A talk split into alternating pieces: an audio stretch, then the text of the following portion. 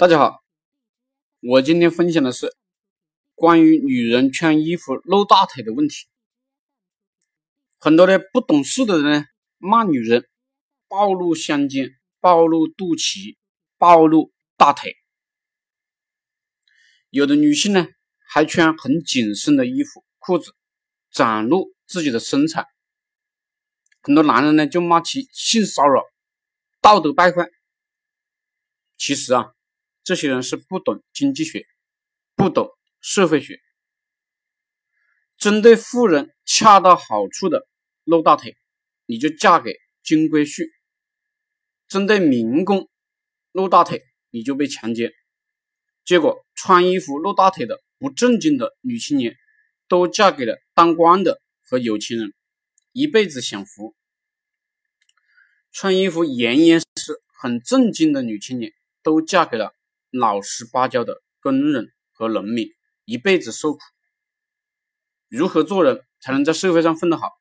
首先就是不跟穷人交流，穷人的思维会影响你，会左右你，他们会让你根据他们的思维穿衣打扮，结果呢，你的优势就发挥不出来，最后呢就被穷人同化了。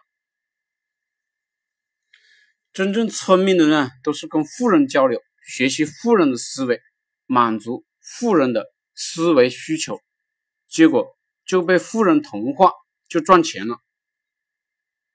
我创业的这几年最大的错误啊，就是与一个穷人交流，照顾这个穷人，结果呢，我的很多决定项目都受到了巨大的损失。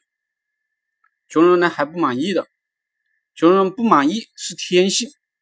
穷人喜欢背信弃义，操等的损失他也赔不了，他还会理所当然，这是社会地位决定的。所以大家真想富裕，就要离开这些愚蠢的穷人，找些聪明的富人，跟着这些聪明的富人呢学习，被聪明的富人同化。真想富，就被聪明的富人同化；真想穷，你就去找穷人同化你。